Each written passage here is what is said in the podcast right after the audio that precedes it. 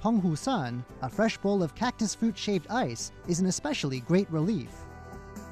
Visitors will also be sure to take these tastes of Penghu home, carrying boxes of brown sugar candy, cactus fruit jelly, and cactus fruit cakes. There's even a liqueur brewed from Penghu cactus fruit. As the weather warms up and ferry service resumes, the Penghu Islands will welcome another peak tourism season. If Taiwan's big cities no longer do the trick for you, a summertime trip to these islands may be the ideal plan for your next Taiwanese adventure. I'm Curious John, and I'll see you again next week.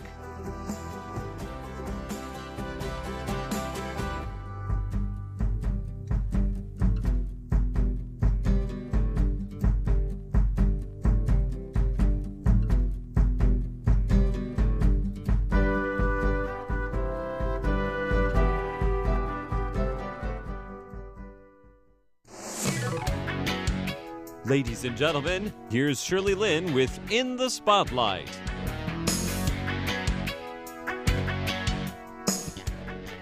Welcome to In the Spotlight. I'm Shirley Lin, and today I'm really honored to be speaking with Anna and Matt Kiefer. Am I saying it right? Yeah. okay. Who are actually from Barcelona, Spain, and it's their first time in Taiwan, and they're founders of Hostel Geeks. Hostel Geeks, yes. All right. Well, hi, Matt and Anna. Hi. Hi, hi, Shirley. Yes, first time to Taiwan. And so, um, what is Hostel Geeks? I mean, do you go around setting up different hostels uh, around the world, at different places that you travel? Um, Hostel Geeks is a network of um, the finest hostels worldwide. So what we do, we um, do all the legwork for the backpackers and budget travelers out there, and put all these amazing hostels under one roof. Pretty simple, and um, yeah, it cuts out all the research that the travelers and the backpackers have to do to find a, a really nice, cool, safe, clean hostel. Yeah, clean is very important, and comfortable Absolutely. is also very important. Right. Absolutely. Wow, interesting. And so now you're actually here to check out all the different hostels. Yeah. Okay, so how many are you going to check out on, on this trip? I know you're going to be here in Taiwan for five weeks, apparently. Yeah. So, um, how many hostels are going to be checking out? I guess around 20, 30. 20. Yeah, we have like 20 or 30 on the list. And is you mean the whole country, island wide? Oh Yeah. wow! So you guys are really good at you know like traveling and and being street smart and everything now. So I'm sure you use the internet a lot to hmm. find out this this information even before you come to Taiwan. You already know about you know you've got to visit Hualien, you've got to hmm. visit Sun Moon Lake, that kind of stuff. So this is amazing. And apparently you guys have been traveling for two years now Yeah. you didn't even go home to Barcelona at all during these two years? Hmm.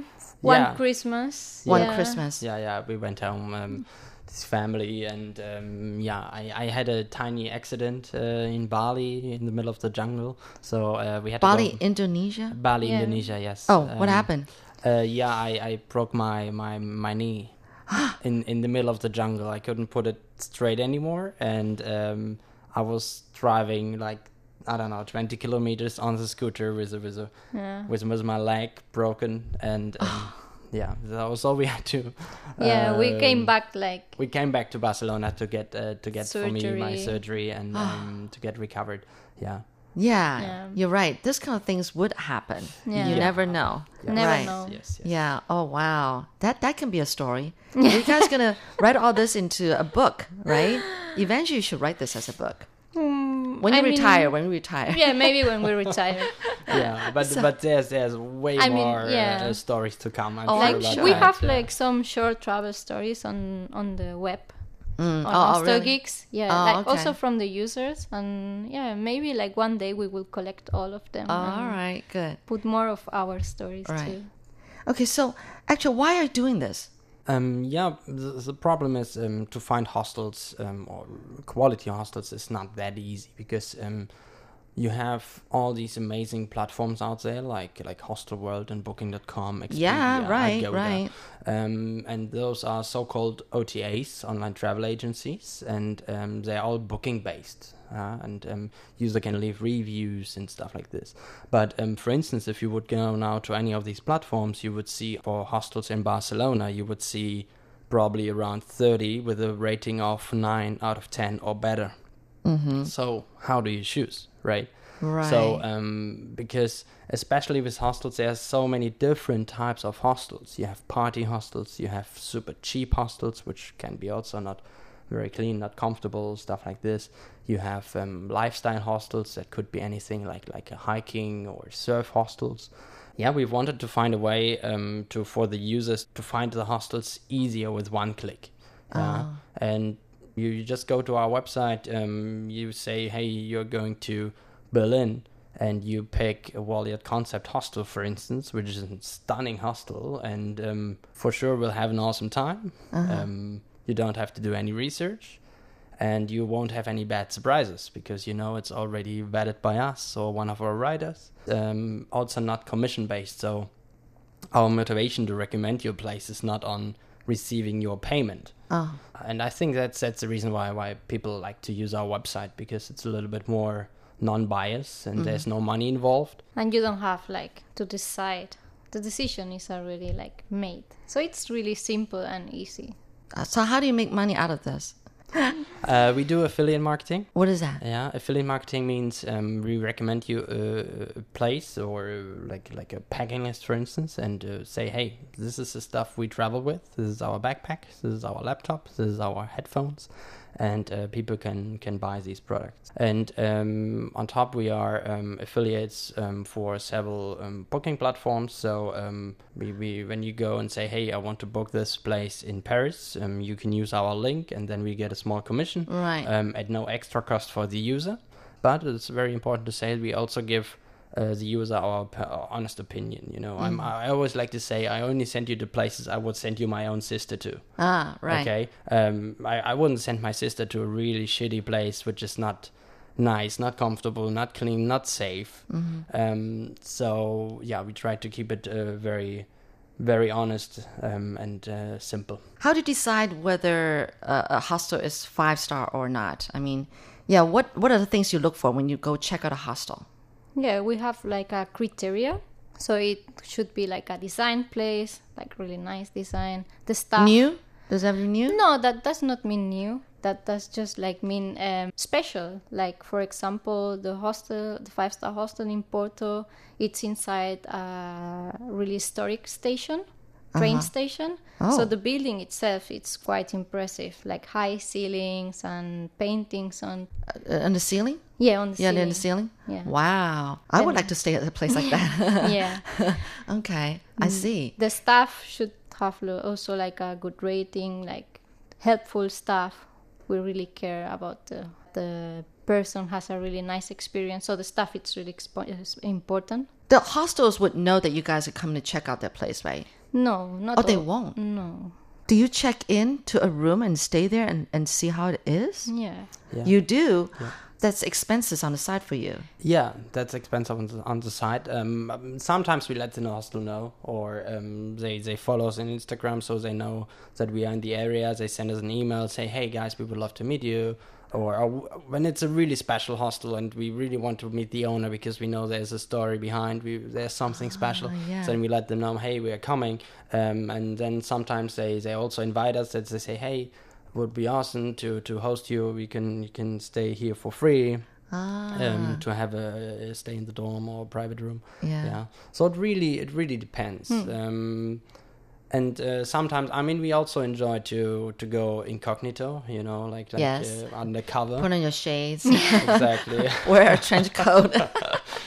yeah. Um, no, but the good thing is since we don't have any, our website is not about us, and um, there's not a lot of photos. Actually, you wouldn't recognize us No. from our website when you when you look on our website. Um, yes, Yeah. that's smart. That's smart. Yeah, yeah. and um, yeah. So so our website is really about the hostels and Yeah. not not about us and Right. uh, stay looking at us. Uh, oh, hey, look at what cool places we are staying. We are so nice. It's like no, this is the places you can stay, and you should pack your stuff now and go. okay. You're listening to In the Spotlight with Shirley Lin. How do you decide on which cities to visit around the world? I mean, are you trying to set up hostels at all the major cities Yeah. around the world? Oh, okay. Like- so, As we are from Barcelona, we started like in Europe because it was easy to travel there. From there, we were like, okay, then we need like hostels everywhere because people are traveling everywhere nowadays. So we tried to reach as many places as we can, and together with our team, like we cannot do it ourselves. Just like two people cannot just go around. Like so, we have like more writers and people working with us. Yeah. oh, so it's not we just the two of you. I was thinking, wow, that's a lot of work. No. Oh, No. right. You've only been doing this for two years, right? Um, No, actually, actually, it was uh, uh, the Hostel Geek's birthday yesterday. Uh, four years. Oh, Four. four years now. Four years now. Oh, yeah. okay. So yesterday, four years ago, we launched, which was a pretty nervous moment. No. and um, yeah, but it was it was nice. I mean, it, it, it took off right away, so it seemed like people enjoying it right away, which is helpful because when you're really in doubt about your your the stuff you're doing, so if you receive early confirmation, it gives you a confidence boost. So yes. that that was very helpful. Yeah. Oh yeah, I'm sure. Oh, so you started Hostel Geeks four years ago, but then you actually traveled two years, Yeah. right? The Well, two of you, the two of you. Yeah. Yeah. Like before, we were traveling with a home base. So we were traveling more around Europe or Uh-huh. like short flights. And then two years ago, we just like keep traveling. So where have you visited so far? the list goes on. You don't know. Yeah, Okay. uh, well, all right. You finished Europe. Um, let's. How about we say continent by continent? Um, have where else have you been? Um, I mean, we are between Europe and Asia. Oh, okay. always. Um, Oh, oh. Yeah. oh, you limit yourself to just Uh, Europe and for now, Asia. for now, For now, for, now. Oh, okay. Um, okay. mm, Yeah, just had practical reasons um, that we said, okay, we want to focus on, on, on Europe. It doesn't make sense to, to hop between continents and spend so much time in, in, in flights and planes and airports. Oh, true. Um, so so we said, okay, mm, we are in Europe, so so we cover main part Europe and Asia. I mean, Asia is huge. you know, Yes. And um, so yeah, there's still a lot to go. And uh, next next uh, yeah would be Central America, South America. Oh yes, Yeah. of course. Yeah. Oh, I would love to go there someday.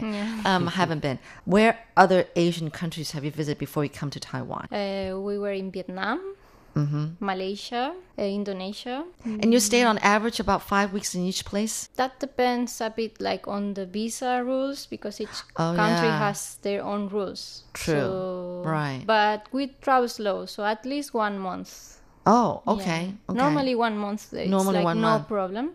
yeah. So at least one month, and then you can have like for Indonesia, we were one month, and then we went outside, and then we came back two months. Uh-huh, so it was like three months. Oh, wow. In Vietnam, you can really like just go for three months with no problems. so you stay for three months? Yeah. Oh. I It's haven't been to. Vietnam yet. Okay. Oh, you Oh, should. Really? Yeah. Really? Wow. Yeah. Yeah.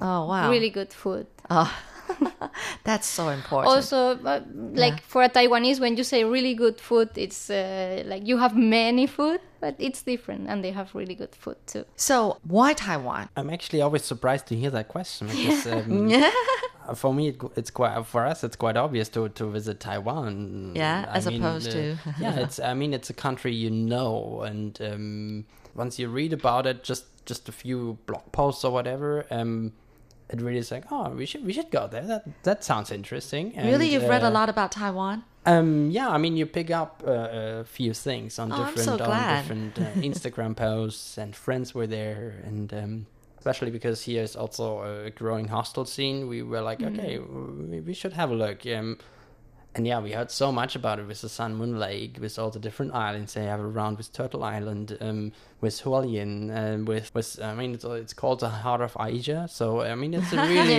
it's a really unique place to visit. You know, I mean, so many uh, uh, colonies, different countries have have influenced this island, and so yeah, that's um, Oh. Also, we met some Taiwanese people, and they are Oh, all really nice. Oh, really? Yeah. So Oh, we like when you would travel around? Yeah, Oh, you like met some in Taiwanese people? yeah in Portugal we met one Taiwanese girl and she was like, "Yeah, you should come." I mean, she showed us like some photos and we were really surprised. Like, wow, that looks really stunning. So Uh-huh. we should go. Yeah. Oh, okay. Because Taiwan is such a tiny little island, right? Mm. A lot of people have never heard of Taiwan, and they confuse it with Thailand. Oh. Have you Oh. not heard about? Oh, you don't know about this? No. Yeah, you know. Yeah, I'm, it's, I'm, I'm pretty sure if you if, if you ask uh, a hundred Europeans, uh, 99 will tell you, yeah, sure, Taiwan. yeah.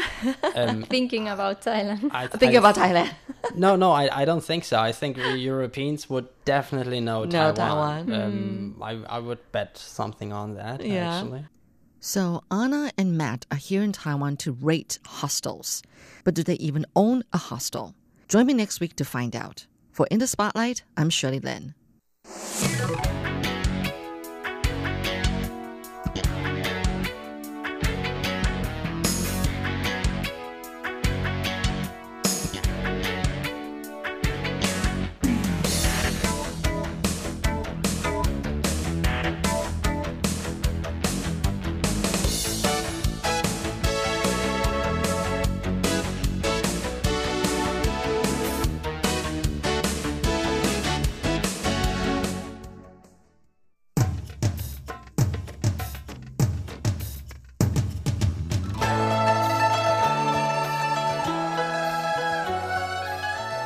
Classic Shorts Stories from Chinese history and literature. Hello and welcome to Classic Shorts. I'm Natalie So. This past weekend, people in Taiwan and China celebrated the Tomb Sweeping Festival. That's the time when people go to their ancestors' tombs to pay their respects. This tradition and festival originated from another festival, actually, the Cold Food Day or Han Shi Jie. That festival was started in honor of a famous loyal minister in the spring and autumn era in China.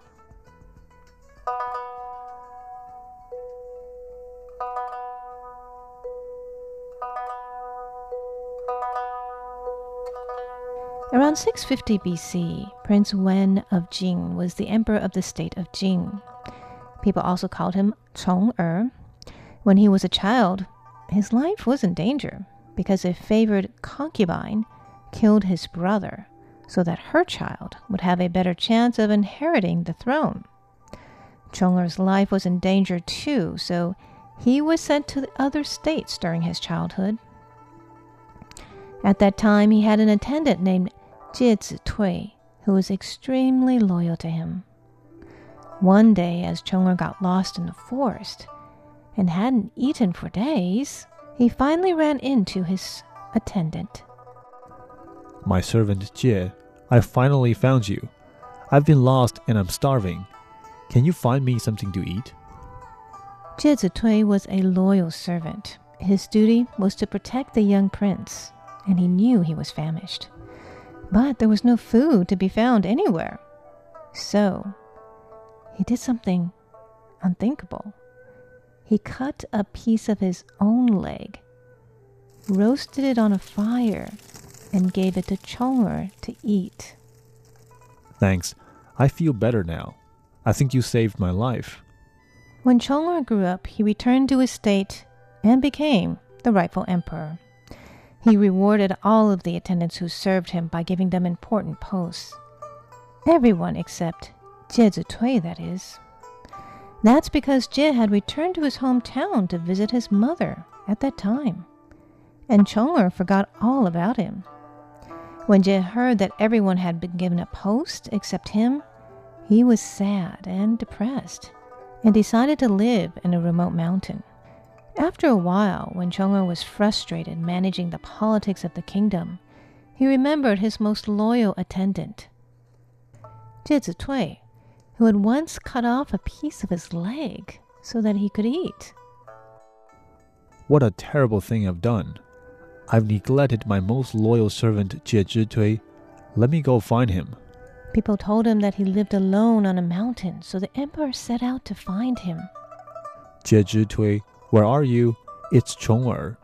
You are my most loyal attendant, and I want to reward you. Come out of the mountains to see me. But Jie did not come out. He stayed in the forest, even though the emperor continually called out his name. Jie Zhitui, please come out. Jie didn't come out, but the emperor did not want to give up. He really missed his loyal attendant and wanted to see him and reward him. Others in his hometown gave him an idea. Why don't you set the forest he is in on fire? Surely he'll come running out and then you can see him. You can reward him and take him to your kingdom. That's an excellent idea. And that's exactly what he did.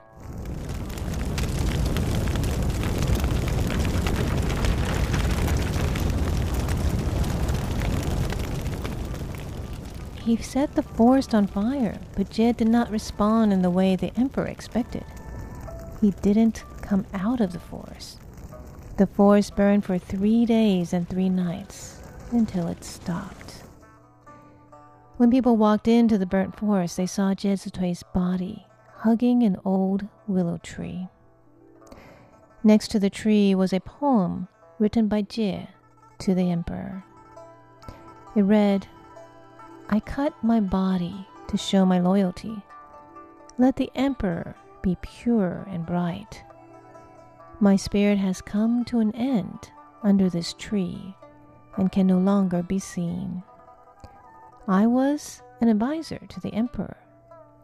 If the emperor has me in his heart, remember to reflect on himself when he thinks of me. May he work hard in his political affairs and always be pure and bright. The emperor was so saddened by his former attendant's death and his letter, he couldn't forget him. I'll never find an attendant as loyal as Jie Zhitui. Change the name of this mountain to Mountain Jie. And this day shall be remembered as the Han Shi Festival or Cold Food Festival, as Qingming Festival. People will no longer use fire on this day and for three days. They must eat cold food in remembrance of the great Jie Zhitui. Before the Song dynasty, the Hanshi festival was celebrated for three days, and then people would use that time to sweep their ancestors' tombs as well. Later in the Song dynasty, tomb sweeping became the more prevalent holiday. The day is also called Pure and Bright Day or Qingming Day, in remembrance of the loyal attendant, Jie Zitui. Thanks for tuning in to Classic Shorts. I'm Natalie So.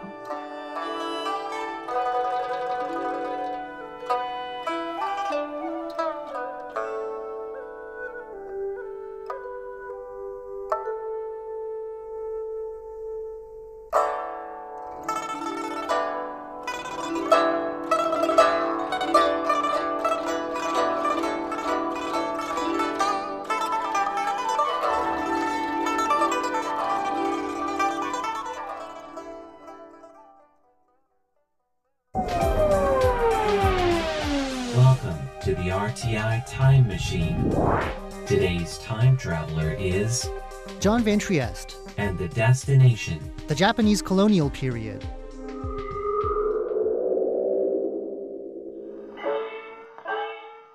It's been over 100 years since Taiwan's musicians started recording their music. From their first gramophone record, they've moved through many recording formats and decades worth of fashions, both foreign and local. They've also weathered years of censorship to arrive in an era of free expression. Many people in Taiwan can point you to the famous songs and singers of the past and tell you which songs were once banned. But the details are often fuzzy. What was the first Taiwanese record? How did the stars live and perform? And why were certain songs banned but not others? I've wanted to learn more about the history of recorded music in Taiwan since stumbling on a piece of that history in RTI's CD library. It's a re release of classic songs from the 1930s. If you've heard this program before, you've heard many tracks from this CD already. To really understand these songs and the world that made them, we need the help of an expert. Huang Yuyuan is just the person for the job. He is a researcher at the National Museum of Taiwan History who's made Taiwan's recorded music a focus of his work. Over the next three weeks, he'll share his deep knowledge of the subject with us, telling us about the classic hits, about recording in the past, and about why some old songs are still among Taiwan's best loved today. We start off today in the period when Taiwan was under Japanese colonial rule from 1895 to 1945.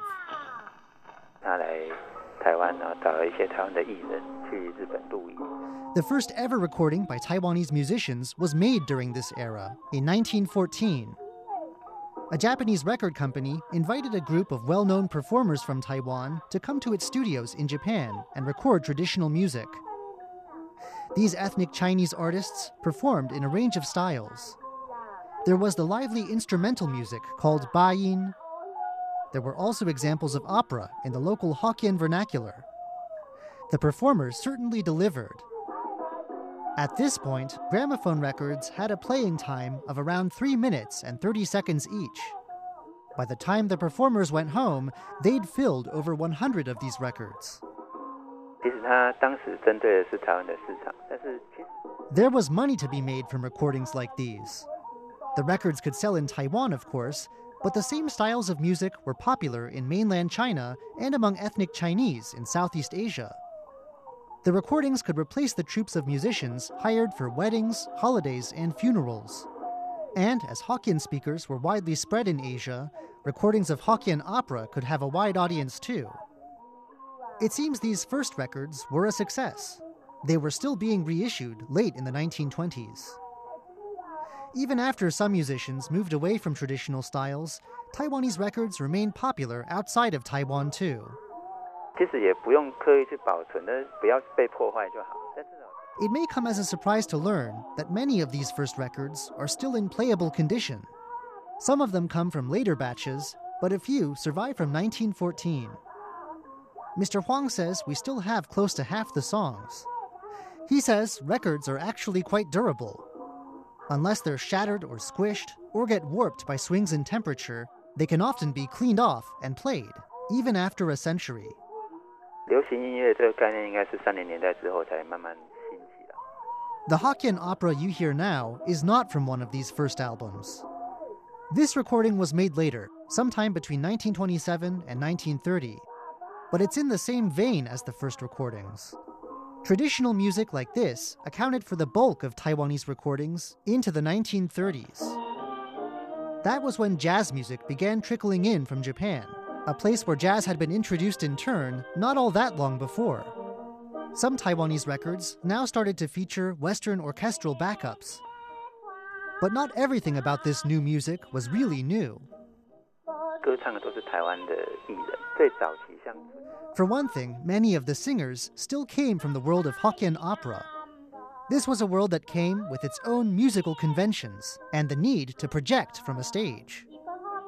When performing songs in the new style, these singers often channeled the style and the techniques they already knew, creating a hybrid of Western and Taiwanese. In addition to the style of delivery, traditional meters of verse also crossed over.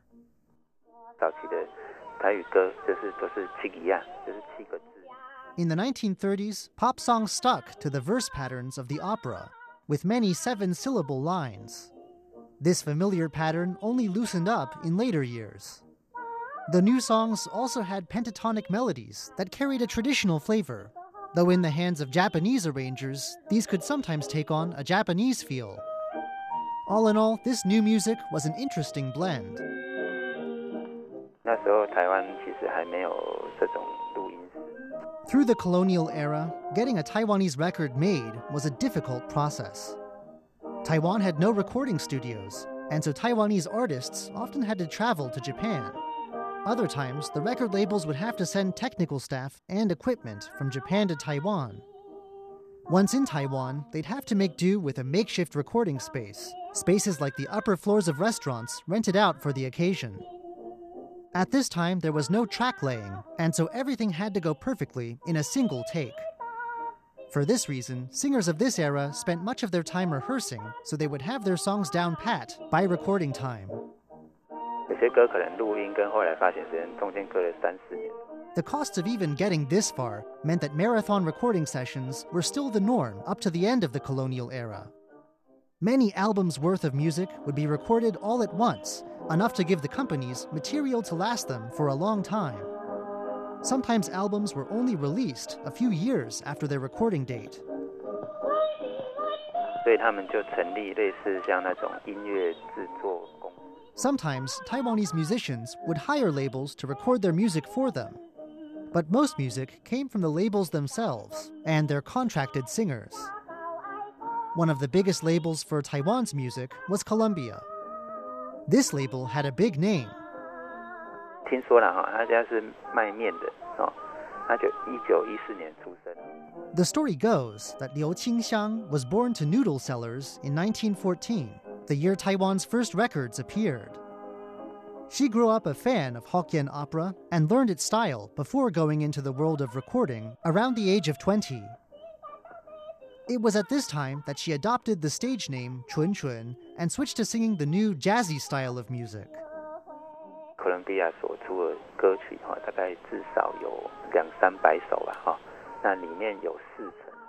Mr. Huang estimates that during the 1930s, Columbia put out somewhere between 200 and 300 Taiwanese tracks. He says around 40% of these, including some of the most famous, were first recorded by Chun Chun. Most of the songs you've heard in the background today have been hers. She was just that prolific. Here she is again in a duet called Dui Hua It features another popular singer called Qing Chun Mei. 像跟纯纯同辈的，就是有一个叫青春美、青春碧啊，她的声音比较低。 Qing Chun Mei was a female singer with a lower voice, one that made her a popular stand in for male singers when none were to be found for duets like these.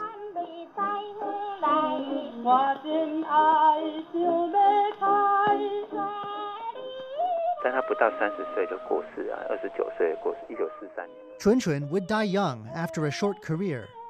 She passed away in 1943 at around the age of 29. Qing Chun Mei, meanwhile, is said to have married a Japanese person, leaving Taiwan and the spotlight behind. What was life like for well known singers like these? Who could afford their records? Where did those who couldn't buy records go to hear their music? And which songs from this period do people still remember today? Join me again next week when Mr. Huang returns for more. I'm John Van Trieste, and I hope you'll join me again next week for another journey through time.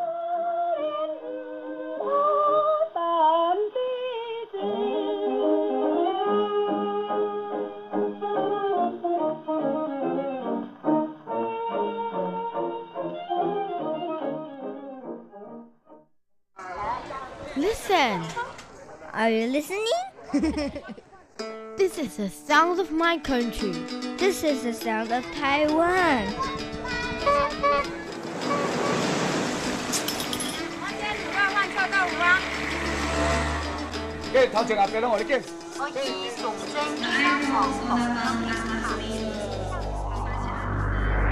Taiwan, a small island with a whole world of sounds.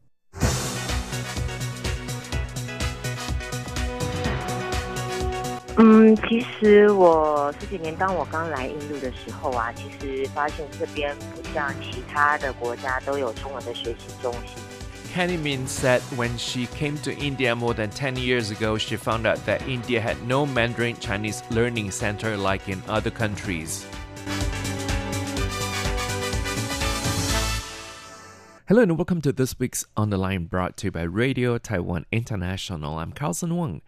Kenny Min, the founder of Hanyu Chinese Learning Institute in India, said when she first moved to India more than 10 years ago, there was no Chinese language school in New Delhi owned and operated by a Mandarin Chinese native speaker.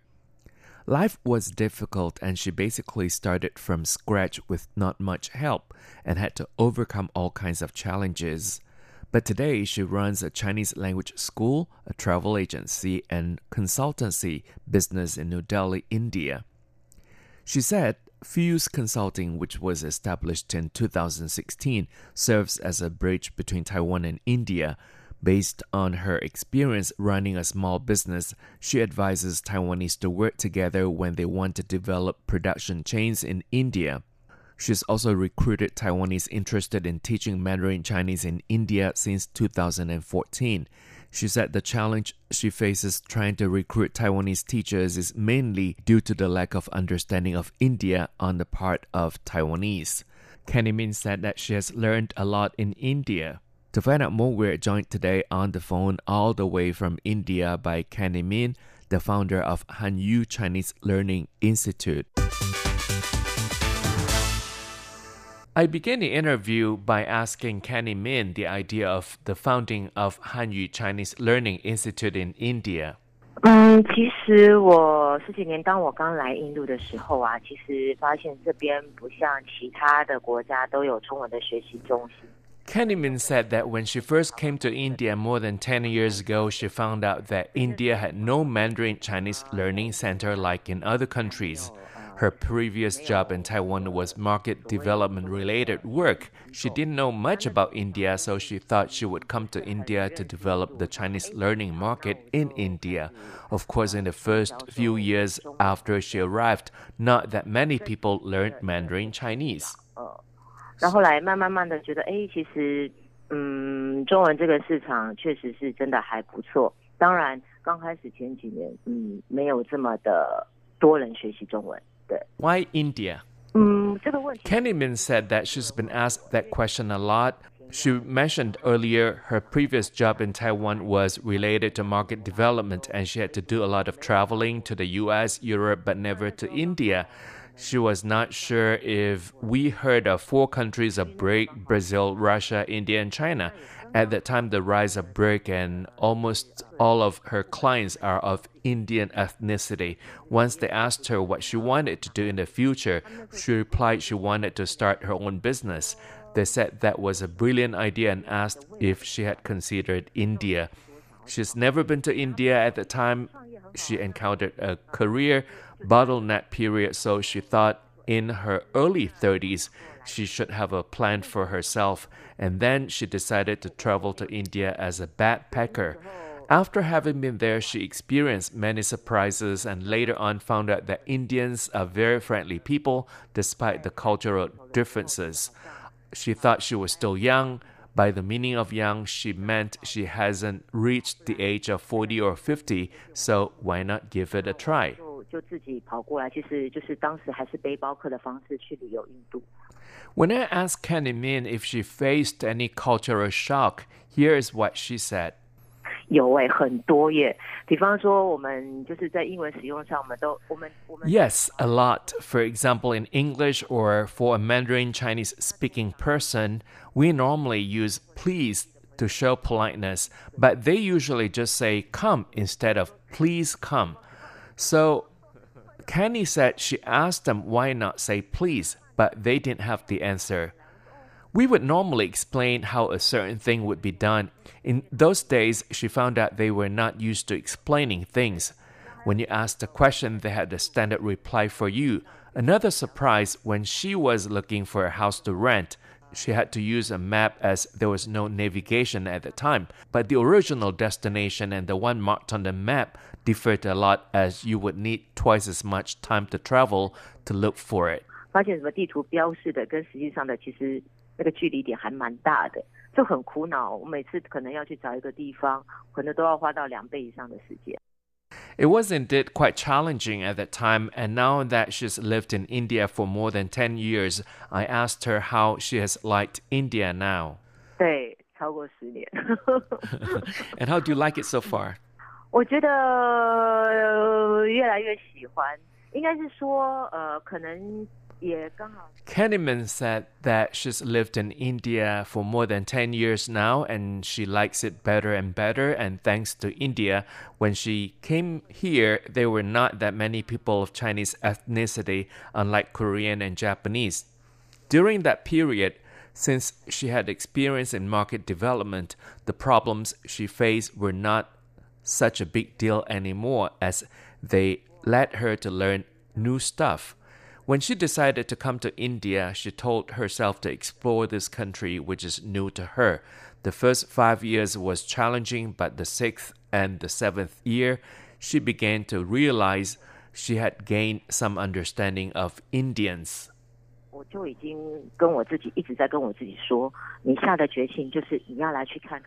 the increasing number of Indian students, most are in the business circle, they asked her the same question asked a lot by Taiwanese friends why she came to India. The first few years, she wouldn't say India was no good, but they just had different ways of handling things.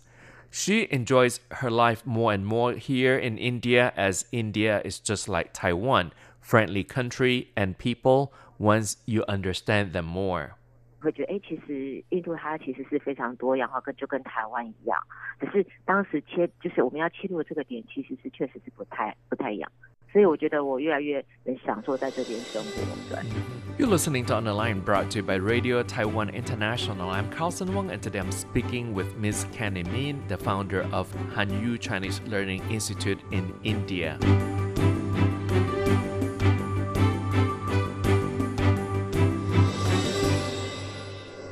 About the competition in the market, and I asked her how she would beat the competition.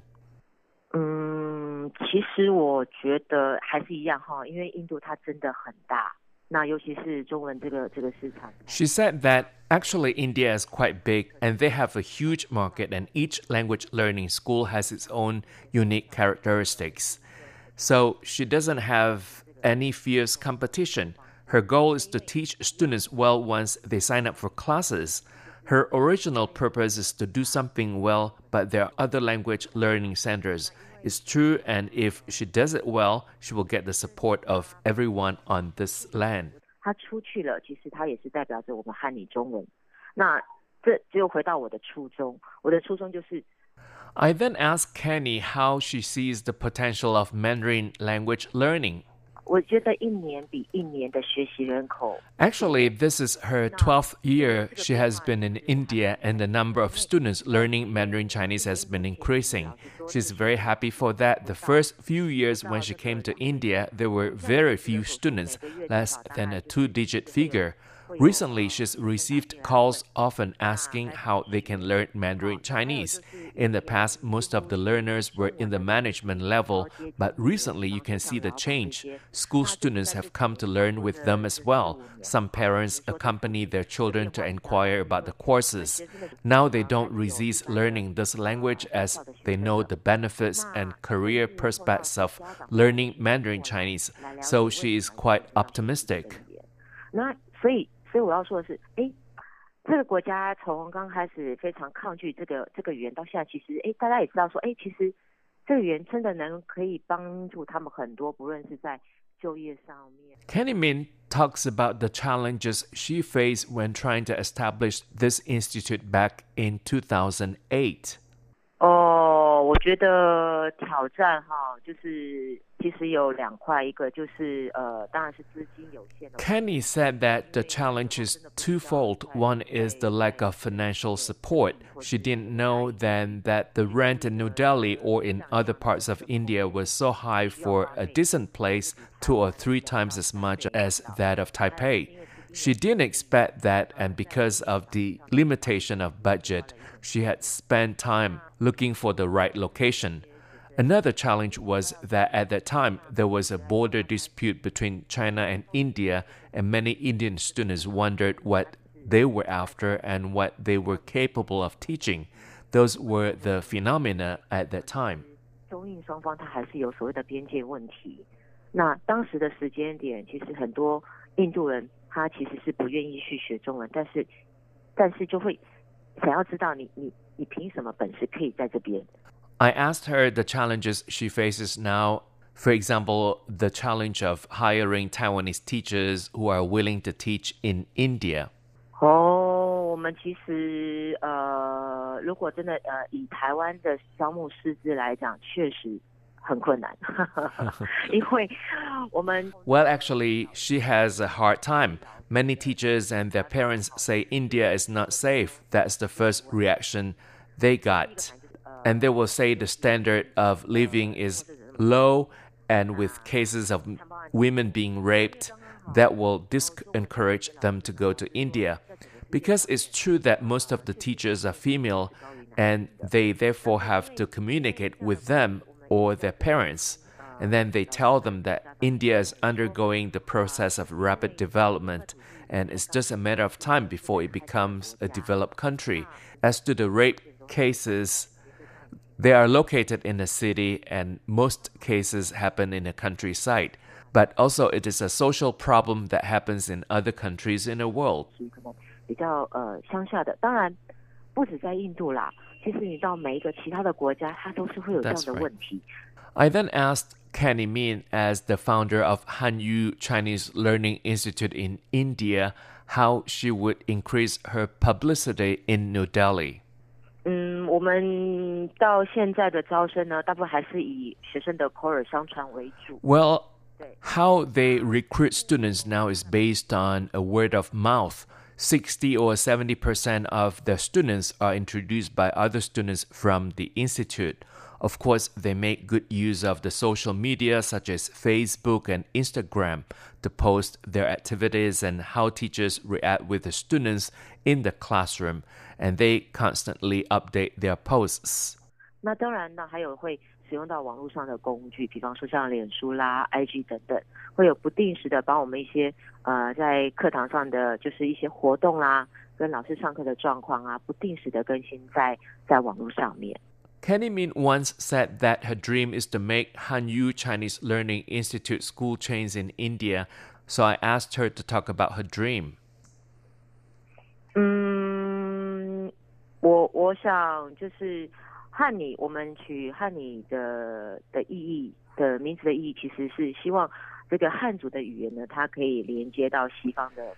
well we call ourselves Hanyu because we 有关 hope 系 to make a connection between the language of the Han people with the people in the West. So you can find the Chinese character Han is actually the same character as to refer to the Han people and language. And you, the word you is derived from you in English. 国家。那一样，我们一个中心、一个人、一个团队的力量是有限的。 I am Taiwanese and have lived in India for quite some time. India has taught me a lot, so I hope to make contributions to Taiwan and India. With the limitation of the power of the institute or one group, and if you are enthusiastic about your mother language, and if you would like to share and make contributions, you can make a difference by spreading the seed to other parts of India. This is what we hope to achieve in the future. 中心一个人一个团队的力量是有限的，所以会希望有呃，比方说你对于你的母语 很有热忱，你也喜欢呃去，我我觉得就是去贡献、去分享，那把这个种子慢慢撒到印度的这个这个整个整个国土上面，这是我们希望以后我们能做到的。对， hmm I believe that you will achieve your goal, and we've been joined on the phone all the way from India by Ms. Kenny Min, the founder of Hanyu Chinese Learning Institute in India. And that's it for this week's On the Line, brought to you by Radio Taiwan International. I'm Carlson Wong. Thank you for listening. I'll see you next week. Take. Goodbye.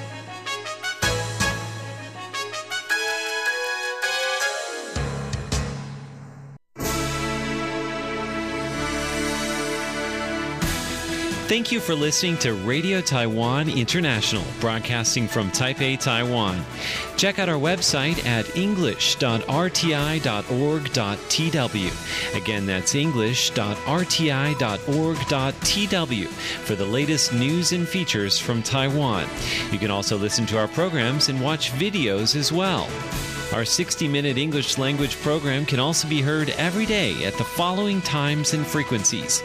In southern China and South Asia from 1600 to 1700 UTC on 6180 kilohertz. Again, that's in southern China and South Asia from 1600 to 1700 UTC on 6180 kilohertz. And in Southeast Asia from 0300 to 0400 UTC on 15320 Again, that's in Southeast Asia from 0300 to 0400 UTC on 15320 kilohertz. We'd love to hear from you. Please send your comments to P.O. Box 123 199, Taipei, Taiwan. Again, that's P.O. Box 123 199, Taipei, Taiwan. Or send an email to rti at rti.org.tw. Again, that's rti at rti.org.tw. Also, visit us on Facebook. The address is fb.me forward slash Radio Taiwan International. Once again, on Facebook, we're located at fb.me forward slash Radio Taiwan International for videos, photos, and news of interest from Taiwan. Thank you once again for listening to Radio Taiwan International.